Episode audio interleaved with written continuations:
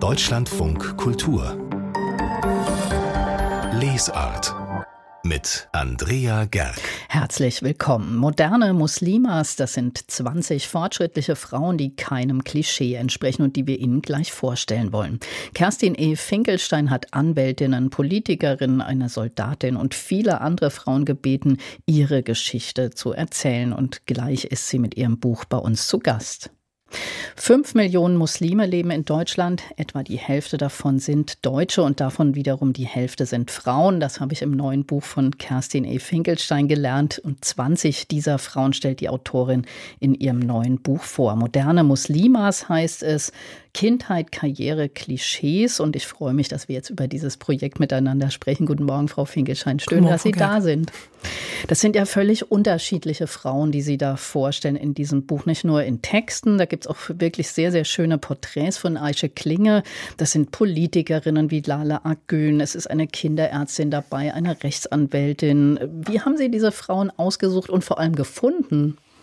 Also ausgesucht habe ich sie nach genau eben dieser Vielfalt. Ich wollte gerne möglichst viele Berufsgruppen äh, vertreten haben und auch möglichst viele Herkünfte. Also das heißt sowohl äh, Menschen, die in Deutschland geboren sind und eben einfach äh, Deutsche waren von Anfang an, als auch welche, die aus dem Ausland hierher gekommen sind und ähm, außerdem Wurzeln hatten. Also wenn die Eltern eingewandert sind, dass sie aus ganz verschiedenen Ländern kamen. Also das war der Anspruch des Buches, dass man wirklich die breite Palette sehen kann der Musliminnen in Deutschland. Und äh, gefunden habe ich die teilweise tatsächlich, also entweder äh, Bekannte kannten jemand und kannten jemand oder tatsächlich äh, im Internet, dass man dann eben äh, da eingegeben hat. Äh, und ähm, so ergab sich dann manchmal so ein Schneeballsystem. Und mussten Sie da viel Überzeugungsarbeit leisten oder waren die gleich auch von der Sache leicht zu überzeugen, diese Frauen? Ähm, also ähm, auf der einen Seite waren sie sehr überzeugt, weil dieses Buch ja unter anderem die Idee hat, dass äh, jüngere Frauen ähm, darin Vorbilder finden können und sich auch an Menschen orientieren und nicht eben nur diese Schranken spüren, dass sie irgendwie das Gefühl haben, was ergibt, dass diese gesellschaftlichen Schranken, die ihnen aufgelegt wird, wo ja sehr, sehr viel mit Klischees gearbeitet wird, dass sie sie eingrenzen und deswegen fanden eigentlich alle das sehr gut, dass es so ein Vorbildbuch geben kann. Das Problem gab es nur mit dieser Bezeichnung. Es heißt ja jetzt modern moderne Muslimas. Und um diesen Titel gab es also auch sehr viele Gespräche im Verlag, weil das, sage ich mal, das Problem vieler auch der Frauen, die jetzt in dem Buch vorkommen, ist, dass sie sich selber nicht wirklich als Muslimen definieren, sondern so definiert werden. Das heißt also, dass man in Deutschland als Christ definiert wird, wenn man Mitglied der Kirche ist. Und es reichte, äh, Moslem zu sein, äh, wenn die Eltern aus einem muslimisch geprägten Land stammen. Und ich habe ja äh, Frauen dabei, die also Atheistin sind oder irgendwie wirklich, also was weiß ich, etwas glauben, aber zumindest nicht muslimisch irgendwie gläubig sind. Und die mochten dann eigentlich ähm, nicht wirklich in diesen Topf und da habe ich dann teilweise ein bisschen suchen müssen. Ja, das schärft auch wirklich den Blick für vieles, einfach dieses Buch, auch weil man den Frauen so nahe kommt. Das gelingt, glaube ich, weil sie ihnen auch eine interessante Form gewählt haben. Sie lassen die nämlich selbst erzählen. Wie, wie kam es zu dieser Entscheidung? Ja, ich habe früher schon mal ein Buch, in, was in die ähnliche Richtung ging, äh, geschrieben. Das nannte sich Wir haben Erfolg, 30 äh, muslimische Frauen in Deutschland. Da, wenn ich kurz den Hintergrund sagen kann, das hing einfach damit zusammen, dass ich ausge, äh, über ausgewanderte Deutsche zunächst Reportagen geschrieben habe und dann das Gegenstück Eingewanderte. Das war ja so Ihr Einstieg ins Bücherschreiben. Genau, mhm. das waren die Migration. Und ähm, während alle mich ganz interessiert gefragt hatten damals über die ausgewanderten Deutschen, haben dann, egal wem ich von meinem neuen Buchprojekt erzählt, über Eingewanderte, haben äh, keiner was wissen wollen, sondern alle hatten diese Bilder im Kopf und die Bilder waren also in erster Linie geprägt von muslimischen Frauen und also ich möchte die Klischees jetzt nicht wiederholen, ähm, aber ja, diese typischen Dinge, ja, also die eben nicht mit Karriere und äh, einem, einem selbstständigen, selbstbewussten Auftreten zu tun haben. Und damals habe ich das noch so, wie man das macht. Ich habe über diese Frauen geschrieben. Also ich habe die interviewt, aber habe dann eben Texte über sie geschrieben. Und inzwischen hat sich da ja zum Glück auch einiges getan, dass man eben sagt, ja, also Menschen müssen sich auch selber einfach zu Wort melden können. Deswegen habe ich in diesem Fall jetzt äh, Interviews geführt und habe daraus dann Fließtexte gemacht und habe die gegenlesen lassen und die Texte sind in Ich-Form geblieben. Das heißt, dass jeder einzelne Text auch wirklich einen ganz eigenen Klang hat, weil also die, die Sprechform der äh, Frauen erhalten, bleiben ist, erhalten geblieben ist. Das heißt, Sie haben die Frauen auch äh, persönlich getroffen, äh, weil ich habe mich auch gefragt, die Bilder sind eben auch wirklich sehr schön. Man stellt sich dann vor, dass die äh, Illustratorin auch Fotos gemacht hat und vielleicht von diesen Fotos abgezeichnet hat und Sie mit den Frauen gesprochen haben. Oder ist das doch mehr moderner, auch über die moderne Technik gelaufen? Ja, also ich habe sie alle getroffen und zwar bei mir zu Hause im Arbeitszimmer Verstehe. am Bildschirm. Mhm. Ähm, das war auch einfach, um sagen wir mal den Aufwand von so einem Buch in noch ansatzweise im Rahmen zu halten, war das auch für mich ganz sinnvoll und für viele von den Frauen auch, denn äh, dann haben sie natürlich diese ganze Anfahrtswege und so weiter nicht. Ähm, die Gespräche fanden also am Bildschirm statt und ich habe dann äh, Fotos der Damen bekommen und ähm, die Illustratorin hat die sich dann eben angeschaut und dann im Internet noch, äh, wenn sie andere Sachen gefunden hat, um das Bild äh, der Damen abzurunden. Und dann hat sie eben, ja, wie ich auch finde, sehr, sehr schöne Zeichnungen sehr schön, angefertigt. Ja. Jetzt äh, haben wir, glaube ich, ist schon, glaube ich, rübergekommen, dass das wirklich sehr, sehr verschiedene Frauen sind, die auch ganz unterschiedliche Erfahrungen gemacht haben. Da ist eben, habe ich schon gesagt, eine Rechtsanwältin, eine Soldatin der Bundeswehr, eine Bestatterin. Und die haben auch ganz unterschiedliche Hintergründe, kommen aus unterschiedlichen Herkunftsländern. Gibt es denn trotzdem was, äh, wo Sie sagen würden, das verbindet die alle? Ja, ganz klar. Das ist nämlich der Teil, der dazu geführt hat, dass ich auch gesagt habe, gut, ich mache auch mein eigenes Kapitel hinten und schreibe eben meine Geschichte. Und was ich mir von, von sowohl ähm, von der Politik wünsche, als auch was ich jungen Frauen auf den Weg geben würde, das ist, es sind einfach alles Frauen. Also das ist der verbindende Moment ähm, äh, dieses Buches. Und also ich halte es für ein sehr feministisches Buch, weil es eben wirklich äh, ermutigen soll, äh, aus irgendwelchen Rollenklischees herauszutreten und äh, sehr ja empowered äh, nach vorne zu gehen. Und das ist eben ähm, etwas, worauf sich auch alle der Frauen einigen konnten, dass das ein verbindender Moment ist, der sich zum Beispiel auch in diesen Klassikern zeigt, dass alle, die da äh, Mütter sind in dem Buch, was ja die Mehrheit ist, dass sie alle diese Erfahrung gehabt haben. Ja, also wen ruft die Kita an? Immer die Mutter. Und wer hat dann Probleme, wenn er eingestellt werden möchte? Die junge Frau, nicht der junge Mann und, und so weiter. Und das sind eben verbindende Momente, die all diese Frauen äh, auch eben mit allen anderen Frauen, die hier in Deutschland leben, teilen. Das fand ich auch beim Lesen, dass das, weil Sie auch vorhin gesagt haben, das ist eigentlich ein Buch, ähm, was auch Vorbildfunktion hat, äh, also so ein Mutmachbuch fand ich und eben nicht nur für muslimische Frauen, die jetzt vielleicht dann sehen, was andere alles so geschafft haben, sondern ich dachte, das drücke ich auch mal meinen Teenager-Töchtern in die Hand oder auch für uns beide ist das ja auch irgendwie sehr, sehr ähm, ermutigend. Ja, sehr gerne. Also ich denke auch, dass es also sowohl für alle jungen Frauen gut ist, als auch, wie ich manchmal denke, ähm, für die Mehrheitsgesellschaft insgesamt, also durchaus insofern auch für Männer, als ähm, dass da ja mehrfach rauskommt, dass wir dieses Problem immer noch haben in der Gesellschaft, dass viele Menschen so unendlich viel gegen anarbeiten müssen, um endlich ihr Potenzial abrufen zu dürfen. Und dass das eben auch für die Mehrheitsgesellschaft äh, überhaupt gar nicht sinnvoll ist, sondern dass es toll wäre, wenn wir ein Bildungssystem hätten und wenn wir überhaupt eine Herangehensweise, eine klischeefreie Herangehensweise an einzelne Menschen hätten, damit jeder, der irgendetwas kann und leisten möchte, auch, äh, sagen wir mal, einfach in der Lage ist, äh, das abrufen zu dürfen.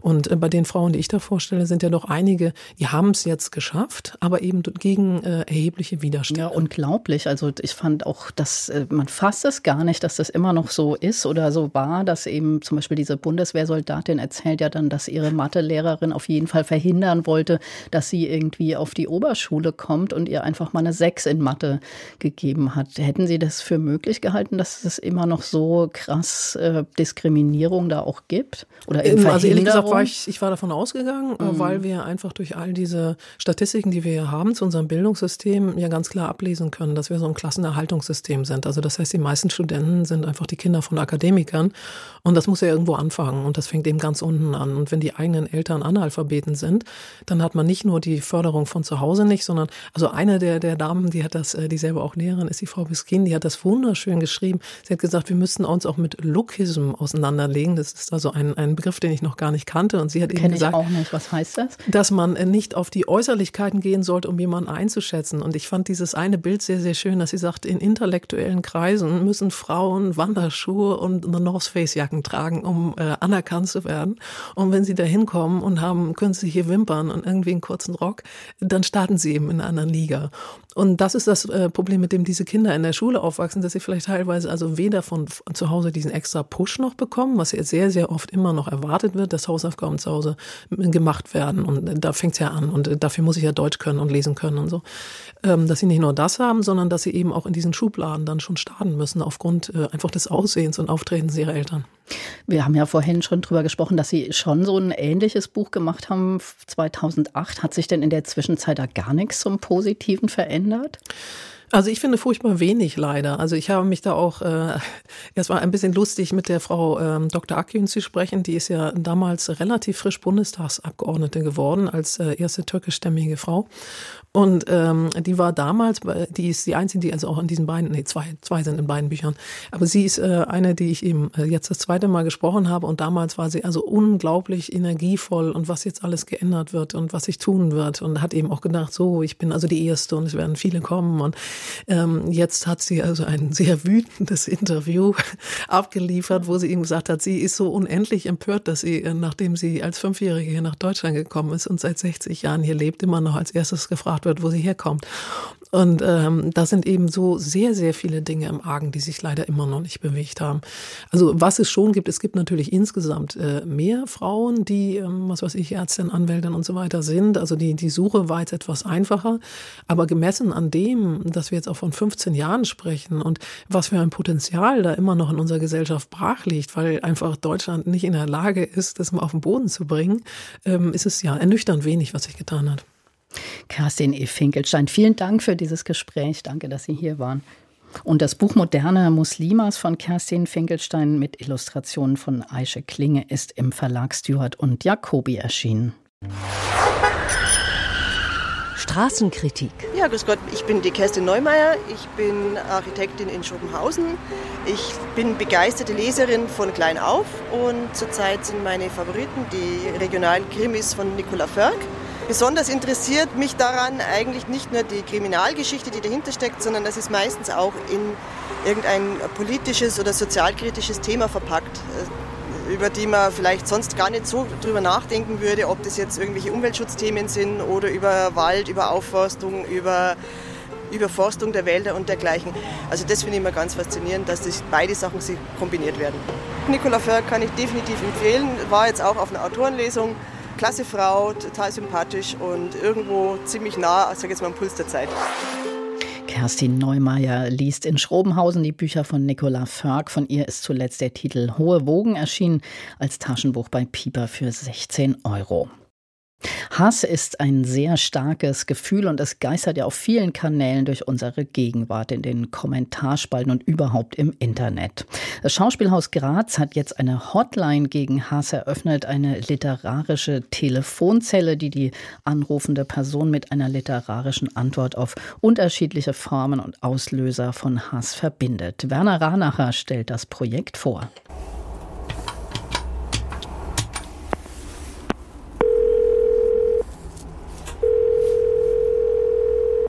Sie hassen jemanden. Sie können ihn nicht ertragen.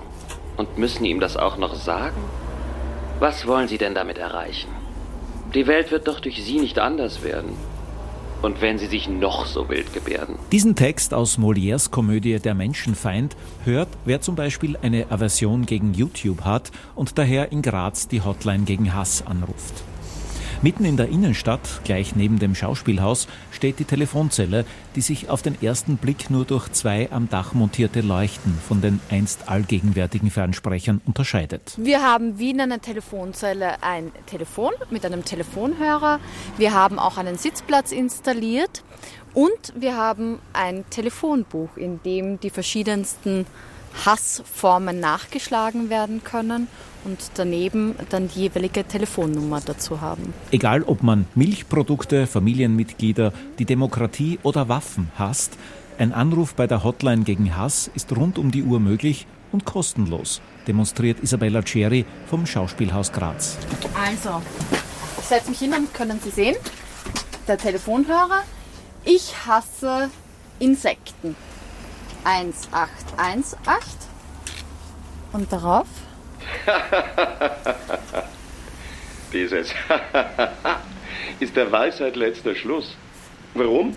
Weil Lachen die klügste und einfachste Antwort auf alles Seltsame ist. Aus Moby Dick von Herman Melville. Die Hotline gegen den Hass ist ein Kunstprojekt der aus St. Petersburg stammenden Literaturwissenschaftlerin und Regisseurin Elena Bakirova. Am Beginn der Corona-Zeit, als die Menschen zu Hause geblieben sind und vornehmlich elektronisch miteinander kommuniziert haben, hat sie sich die Frage gestellt, wie umgehen mit den vielen negativen Gefühlen, die auftauchen. So, weil Telefon ist für mich persönlich mit Nähe verbunden. Aber es ist auch interessant, dass du bestimmte Leute für bestimmte Themen hast. Du rufst nicht so, irgendwas passiert, du rufst dann Onkel Peter, ja?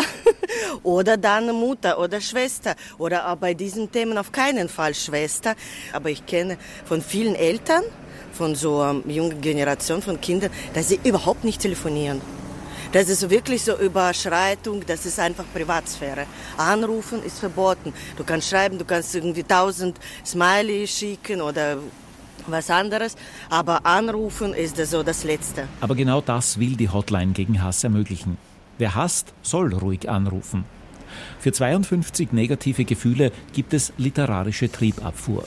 Ensemblemitglieder des Grazer Schauspielhauses lesen Passagen aus Stücken, die gerade am aktuellen Spielplan stehen. Damit soll dem Hass die negative Energie genommen werden, so die Idee. Medizinisch, so irgendwie will ich da nicht sein, in dem Sinne, dass da bitte Leute müssen, wenn sie äh, Therapie brauchen, doch zur Therapie gehen. Aber ich glaube, wenn äh, so positive Effekte kann das schon erzwingen, glaube ich. Ganz genau, man kann ins Telefon hineinschimpfen, man kann auch aufstampfen vor Wut, wenn man das gerne möchte. Man tut niemandem weh. Vielleicht helfen die Texte und äh, der Schauspieler und Schauspielerinnen. Bleib bitte dort und keinen Schritt näher. Ich möchte dir so nah wie möglich sein. Deine Poren, meine Poren. Dein Atem, mein Atem. Wenn zwei Menschen zusammen atmen, beginnen ihre Herzen gleichzeitig zu schlagen. Wusstest du das? Irgendwie will ich manchmal einfach alles. Mit dir verschmelzen, aber trotzdem nicht verschwimmen aus Sexplay von Patty Kim Hamilton. Auch wenn es sich im aktuellen Beispiel um eine Hotline gegen Hass handelt, Telefonzellen waren doch immer auch Orte der oftmals heimlichen Liebe. Das soll in Graz nicht anders sein. Wie heißt es so schön? Hass und Liebe hat ja eine dünne Grenze oder ähm, sind nah beieinander. Natürlich, ähm, wenn, wenn sich äh, Paare hier finden, umso schöner. Das muss ich auch hier erinnern, gut. Davon gehe ich aus.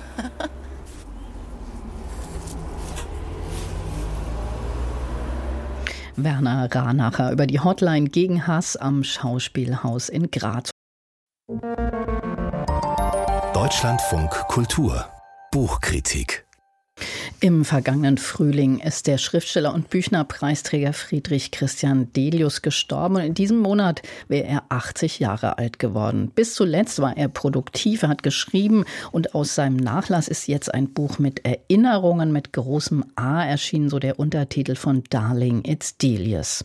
Wolfgang Schneider hat dieses Buch gelesen. Herr Schneider, Erinnerungen mit großem A ist dieser Untertitel, ich habe es schon gesagt. Was bedeutet das? Sind das alles nur Einträge, die tatsächlich mit A anfangen?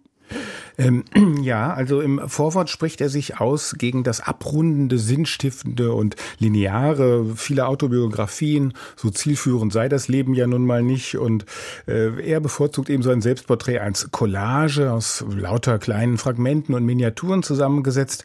Und tatsächlich benutzt er dafür hier die Form eines Wörterbuchs und zwar eines, das wirklich nur mit dem Buchstaben A auskommt. Das wirkt sozusagen nochmal doppelt fragmentarisch, äh, aber es fehlen natürlich nicht die Bände Delius von B bis Z, sondern ähm, er hat hier eben immer so einen Trick und Dreh gefunden, um das, was er sagen will, mit einem A-Wort zu überschreiben. Das heißt, er lässt sich von äh, irgendeinem Begriff dann auch ganz woanders hintragen und die Erinnerung geht ihre eigenen Wege oder geht er tatsächlich, was man ja bei Erinnerungen erstmal denkt, immer so in seine Jugend und die Anfänge zurück? Also nicht am Anfang, aber eben zwischendrin ist das ein wichtiges Thema natürlich. Ähm, nicht sehr verklärend allerdings. Ähm, also es gibt zum Beispiel Einträge wie Adam und Eva und Abraham und Isaac. Das sind so Stichworte, unter denen er eben nochmal seinen religiösen Herkunftskomplex als Sohn aus dem strengen protestantischen Pfarrhaus abhandelt. Äh, unter dem Stichwort ausreichend beschwört er dann offenbar das rundum bedrückte Lebensgefühl seiner Pubertät. Äh, damals mit der Sorge, so ein völliger Nichtskönner zu sein. Das kommt in mehreren Beiträgen Beiträgen vor, der also in kaum einem Schulfach über die schwache Vier hinausgekommen ist und auch sonst eben keine Fertigkeiten hatte, mit denen er irgendjemand oder gar die Mädchen hätte beeindrucken können, bis sich ihm dann eben die Freuden der Lektüre und des äh, Schreibens äh, eröffnet haben und er sehr früh anfing, Gedichte zu publizieren. Also die Literatur hat ihm offenbar geholfen, viel zu kompensieren auch. Und er war ja auch sehr stark von 68 geprägt. Wie guckt er denn da auf diese Zeit zurück? Also er markiert nochmal seine Position als bildungsbürgerlicher Linker und eben moderater 68er, also kein Aktivist, sondern von Anfang an literarischer Beobachter. Er hadert mit der Historisierung von 1968. Ähm, da sagt er, dass ja immer wieder nur das radikale Politkauderwelsch äh, zitiert wird, nicht eben die skeptischen Stimmen, äh, zu denen er sich selbst natürlich zählt. Aber ja, so ist das nun mal. Ne? Also nur die Lauten und Entschiedenen machen Geschichte. Delikat wird es dann beim Thema Klaus Wagenbach. Der hatte ihn ja zu der Zeit äh, gefördert und als Lektor auch in seinen Verlag geholt, bis sich Delius dann eben 1973 auch wegen politischer Differenzen von ihm getrennt hat, um mit anderen Rotbuch zu gründen. Das hat ihm Klaus Wagenbach nicht verziehen und Delius beschreibt hier, wie er später dann mal äh, einen Versöhnungsversuch äh, gestartet hat und damit gescheitert ist. Also er bezeichnet Wagenbach als äh, großen Verleger, aber er hat auch noch ein paar sehr viel weniger nette Worte hier für ihn parat. Und ich nehme an, dass da noch so einige Personen der Zeitgeschichte, die wir kennen, in diesem Buch vorkommen, oder?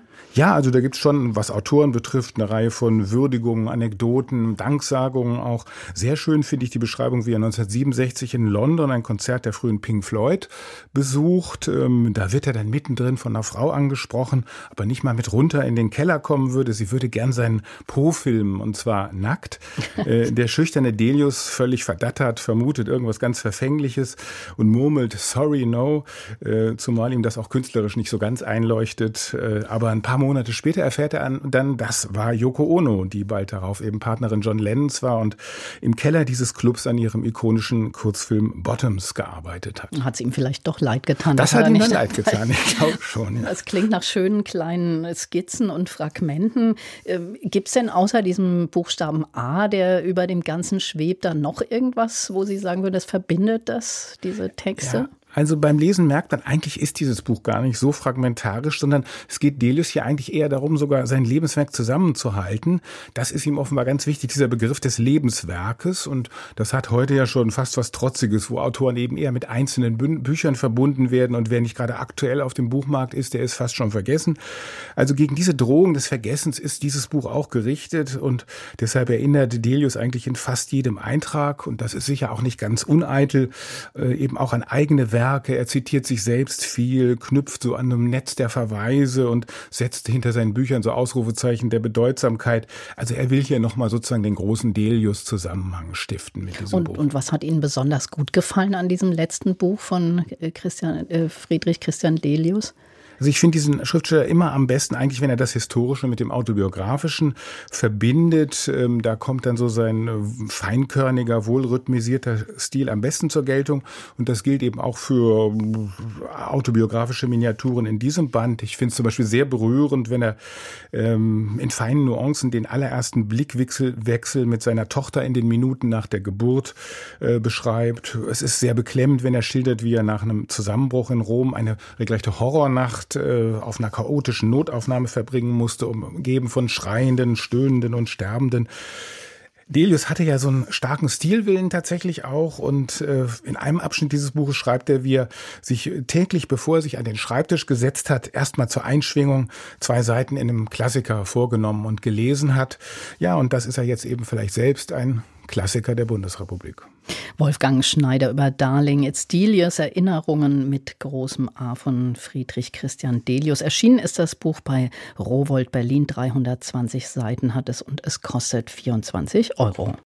Literatur aus dem Automaten sowie Kaugummis oder Sandwiches. Auf die Idee sind mal die Verleger von Subkultur gekommen und haben eine Zeit lang ihre kleinformatigen Bücher an U- und S-Bahn-Stationen auf diese Weise in Berlin präsentiert. Mit großem Erfolg. Immerhin wurden über 100.000 der gelben Subkulturhefte auf diese Weise verkauft. Ungewöhnliche Vertriebswege also, aber das ist nicht das einzige Alleinstellungsmerkmal von Subkultur. Ich bin jetzt mit einem der drei Verleger verbunden, Moritz Müller Müller-Schwefe. Hallo, guten Morgen, Herr Müller-Schwefe. Hallo, guten Morgen. Danke für die Einladung.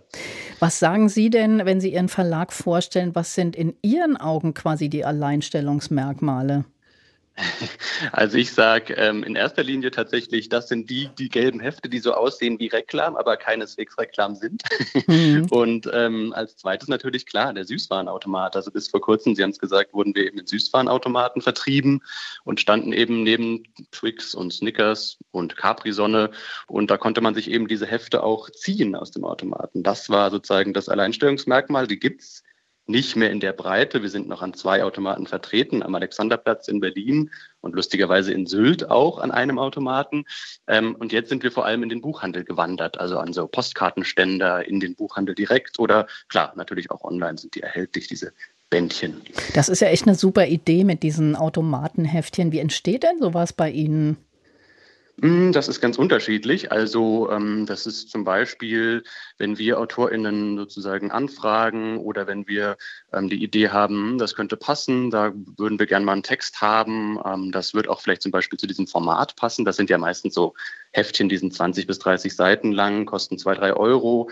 Und das ist im Grunde auch so ein bisschen das Alleinstellungsmerkmal und auch sehr schön an der Reihe, dass man eben sozusagen diese Texte unterbringen kann in einer, in einer Form, einer literarischen Form, in einem Format, ähm, die vielleicht an anderen Stellen oder ja, in anderen Verlagen vielleicht nicht so leicht unterzubringen wären. Also das geht ja auch in die Formate, also oder Genres, also da gibt's Lyrik, da gibt's Prosa, da gibt's aber eben auch Listen oder ganz andere äh, sozusagen kleine Fundstücke, die man da machen oder herstellen kann. Mhm, also ich habe schon gedacht, dass Subkultur, das klingt natürlich total nach Subkultur, aber Sie haben es ja schon gesagt, auch ich musste sofort an die klassischen Reklamhefte denken. Geht es auch darum, dass man genau diese Bandbreite da hat zwischen Subkultur und eben Klassik?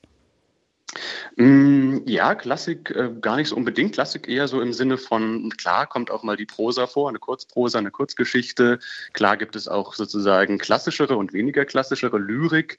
Aber wie gesagt, es gibt auch sehr ähm, sozusagen kleine anarchische Formen, wenn man so will. Also die Liste habe ich schon erwähnt. Es gibt zum Beispiel ein Band, ähm, der aufzählt äh, das Mittagessen des Papstes äh, in, an einem Januartag im äh, Jahre 1567. Oder es gibt eine kleine Anthologie über den Supermarkt. Ähm, eine Anthologie über die mechanische Ente, so eine kleine sozusagen lyrische Anthologie mit gegenwärtigen AutorInnen, die da sozusagen teilgenommen haben. Ähm, und das ist sehr, sehr schön, weil man eben sehr viel ausprobieren kann. Also insofern bricht der Verlag, bricht die Reihe da auch einfach äh, immer wieder aus, kann man sagen. Und jetzt gibt es auch eine grüne Reihe mit Texten über den Garten. Da sind Sie ja ganz trendy, oder? Kann man so sagen. Also ähm, genau, das war eine Idee des Autors und Übersetzers Tobias Roth. Der kam auf uns zu im letzten Jahr mit einem ganzen Bündel an sehr, sehr schönen Texten, gegenwärtigen Texten, aber eben auch historischen Texten über den Garten. Also da finden sich dann zum Beispiel so ganz klare Bedienungsanleitungen, kann man sagen, für das Gärtnern, aber auch für so Art Biotoiletten von zum Beispiel Hundertwasser. Ähm, es finden sich aber eben auch Texte von Gilles Clément, der so ein sehr, ähm, ja, sehr ähm, ja, kluger, sehr scharfsinniger ähm, Philosoph und sozusagen Schreibender ist, der sich immer wieder dem Garten und der Philosophie des Gartens zuwendet. Es finden sich aber auch eben Gedichte von Anna Hetzer in der Reihe. Ähm, also es ist alles. Es ist sozusagen, es ist historisch, es ist gegenwärtig ähm, und es ist auch sehr absurd. Also es gibt da Texte, ähm, bei denen man äh, sehr, sehr lachen muss, aber dann gleichzeitig den Kopf schüttelt, wie äh, zum Beispiel über das äh, Gärtnern mit Sprengstoff. Ähm, also bis vor 100 Jahren hat man ja noch mit, mit Sprengstoff gegärtnet, äh, interessanterweise, beziehungsweise Landwirtschaft betrieben. Und das ist schon sehr, ähm, sehr interessant, sich das anzusehen, weil man eben beide Reflexe hat. Ja, einerseits dieses absurde, dieses fast wahnsinnige Lachen und äh, im gleichen Moment natürlich dieses Kopfschütteln, wie, äh, wie mit dem Planeten äh, auch immer noch umgegangen wird und wurde. Also da es hört sich für mich an, als ob Sie richtig Spaß bei der Arbeit haben. Das ist auch äh, bestimmt wichtig, oder? Um auf so, ja, wie soll ich sagen, auch mal um die Ecke zu denken oder eben auf so ungewöhnliche Zugänge zu Themen zu kommen. Absolut. Also das ist schon das ähm, auch ein großes Merkmal dieses Verlags, einfach der Spaß bei der Arbeit, beziehungsweise eben auch diese Möglichkeit zu haben, so eine Art Spielwiese auszurollen. Also dass man da im Grunde einfach Formate ausprobieren kann, Genres ausprobieren kann, die es an, eben anderswo vielleicht in der Form nicht gibt. Und dafür, genau, da schadet sozusagen gute Laune nicht, da schadet Kreativität nicht, aber eben auch ein gewisser sozusagen Blick in verschiedene Richtungen, verschiedene Diskurse, verschiedene Themen den sozusagen zu schärfen und immer mitzubringen und dann eben umzuwandeln in Anfragen beziehungsweise eben konkret Texte, das, ähm, das macht großen Spaß, definitiv. Und ist Ihnen denn jetzt auch trotz dieser schweren Zeit, denn alle Verlage klagen ja nach den Corona-Einbrüchen, jetzt die Papier- und Energiekrise, ist Ihnen da trotzdem der Humor noch nicht vergangen oder wie kriegen Sie das zu spüren in so einem, äh, ja, nochmal so einem besonderen kleinen Verlag? Hm, wir kriegen das schon zu spüren, definitiv. Also auch die steigenden Papierpreise, ganz klar. Ähm, es ist natürlich so, dass wir sozusagen auf ganz anderen Wegen unterwegs sind. Das ist ähm, vielleicht ein Vorteil, eben, dass wir sehr stark natürlich darauf setzen, ähm, jetzt wo es die Automaten eben nicht mehr gibt, auf das Online-Geschäft, auf unseren Shop, auf Instagram, auf die sozialen Medien, dass wir da sozusagen sehr präsent sind und eben auch über Buchhandlungen, die sozusagen vielleicht auch Subkultur entdeckt haben, die es für sich entdeckt haben, die dann so eine Art, das ist ja im Grunde so ein kleiner Mitnehmen-Artikel. Ne? Man kann immer sagen, hier, das kostet zwei Euro, das ist ein total toller Text, äh, das ist für eine S-Bahnfahrt, für eine U-Bahnfahrt irgendwie genau richtig, ähm, egal ob in äh, Brandenburg oder ob in äh, Köln. Ähm, und insofern ähm, ist das natürlich schön, weil wir da ganz andere sozusagen ähm, Nischen oder, oder kleine Pfade beschreiten können. Und Sie sind mehrfacher Preisträger, Deutscher Verlagspreis 22, 21 und so weiter. Äh, kann man eine ganze Liste runter. Das ist für Verlage wie Sie wahrscheinlich auch essentiell wichtig.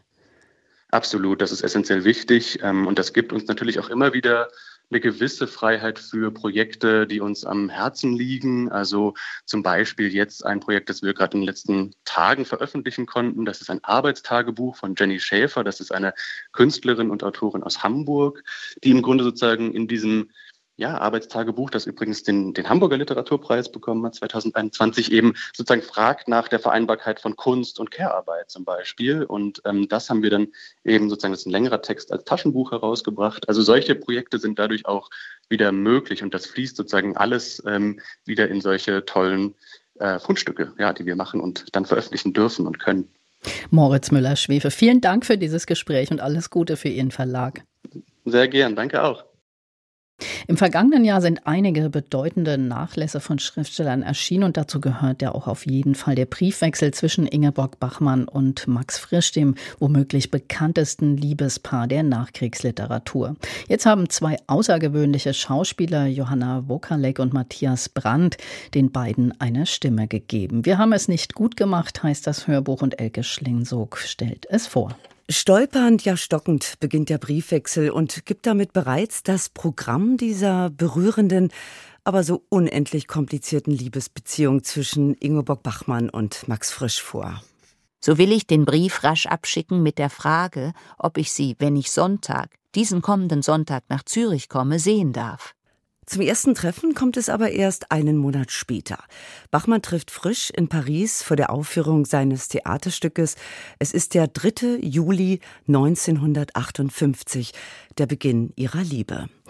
Das Datum wird Bachmann später in ihrem Roman Malina, die Erzählerin, erinnern lassen, als eines, an dem ich mich nicht gewehrt habe und etwas geschehen ließ.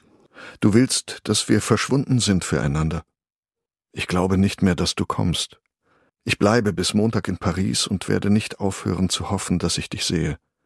Warum machst du das? Mit frühen Verletzungen startet diese Liebesgeschichte. Vieles ist über das Traumpaar des Literaturbetriebs geschrieben und gemutmaßt worden. Nun kann der lang von den Bachmann-Erben zurückgehaltene Briefwechsel Zeugnis ablegen über ihre bebende, fiebernde Liebes- und Leidensgeschichte. Vom Begehren und Vermissen, den Reisen, dem Wunsch nach einer gemeinsamen Wohnung, auch darüber, wie intensiv sich beide über ihre Werke austauschen.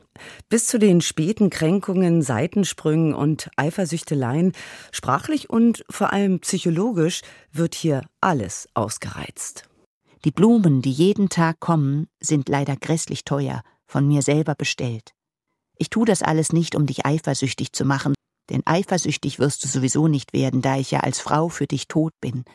Wer die dünne, fast brüchige Originalstimme Bachmanns im Ohr hat, wird zunächst bei der Hörbuchlesung von Johanna Wuckerlik stutzen.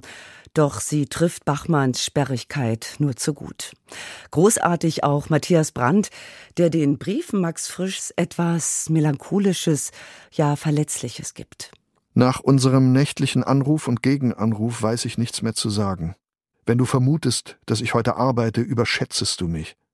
Lass uns nicht mehr solche Telefonate haben. Viele Verwundungen und Anschuldigungen später schreibt Bachmann in der Neujahrsnacht 1962-63 an Frisch ihren wohl wichtigsten und traurigsten Brief. Was jetzt in Schüben über Monate hin mir geschehen ist und mich zur Besinnung gebracht hat, das hat nichts mehr mit Gefühlen, mit Eifersucht und mit Denken und all diesen Martern zu tun. Es ist mir das Herz gebrochen. All das klingt so erschütternd, als verstünde man diesen Ausspruch zum ersten Mal. Bleibt nur die Frage, darf man das veröffentlichen? Ist das nicht zu intim? Was sich im Buch, im Nachwort und Stellenkommentar nachlesen lässt, ergänzen im Hörbuch die zwischengeschobenen Kommentare der beiden Herausgeberinnen Barbara Wiedemann und Renate Langer. Man müsste also eher als darf man das danach fragen, ob diese Publikation nicht einfach notwendig ist, auch für die Sicht der Öffentlichkeit auf dieses Paar. Viele Biografinnen und Interpreten der Werke meinten, aus der literarischen Schilderung Beweise für das tatsächliche Geschehen ableiten zu können. So können diese Briefe Mythen und Gerüchte korrigieren, die lange die Forschung überlagerten. Darunter die größte Anschuldigung, Frisch sei verantwortlich für die große Lebenskrise Bachmanns. Dass beide Seiten an der Zerrüttung der Beziehung beteiligt waren, dieses Stück Wahrheit kommt jetzt zu ihrem Recht. Und so liest sich der Briefwechsel Wir haben es nicht gut gemacht als Lebensbuch zweier Liebenden, das in seiner Unmittelbarkeit so gegenwärtig wirkt, bis zum Schluss getragen von hochpoetischen Zeilen. Nicht dich habe ich verloren, sondern die Welt. Wir haben es nicht gut gemacht. Das ist der Titel des Briefwechsels zwischen Ingeborg Bachmann und Max Frisch, gelesen von Johanna Wokalek und Matthias Brandt. Und erschienen ist diese Hörbuchproduktion bei Speak Low.